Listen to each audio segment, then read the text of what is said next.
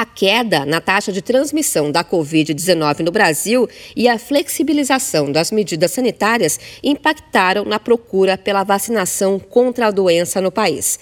Apesar de cerca de 158,5 milhões de pessoas terem tomado as duas doses da vacina, apenas 84 milhões voltaram para tomar a dose de reforço, ou seja, quase metade. Segundo dados disponibilizados pelo levantamento do Ministério da Saúde, a procura é menor nos grupos entre 18 e 30 anos de idade. Por outro lado, os idosos acima de 60 anos são os que mais procuraram completar o ciclo vacinal. Segundo o infectologista Marcelo Dyer, a baixa procura dos jovens pelas doses de reforço não é um caso exclusivo da vacina contra a Covid-19. Todas as vacinas, é, o acesso ou, você chegar até os jovens é mais difícil. Uma coisa que a gente é, observa muito e que sempre foi uma preocupação é que quanto maior o número de doses, menor vai ser a sequência de realização dessas doses. Quando a gente compara HPV, o número vai caindo com a segunda e com a terceira dose.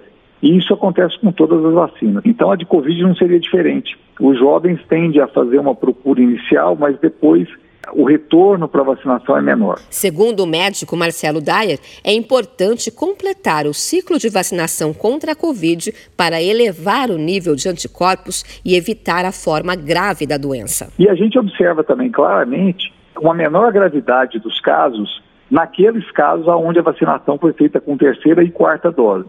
Nós temos vacinas sobrando, sim, nós temos vacinas que podem ser utilizadas e que estão subutilizadas. É, essa vacina consegue proteger porque ela consegue elevar o nível de anticorpos e trazer proteção para quem recebe. Então é importante que isso seja feito. Atualmente no Brasil, existem quatro vacinas aprovadas pela Anvisa, a Agência Nacional de Vigilância Sanitária, para serem aplicadas. São elas Pfizer, Coronavac, Janssen e AstraZeneca. No caso da Coronavac, a orientação da Anvisa é que seja aplicada na dose de reforço um imunizante de laboratório diferente.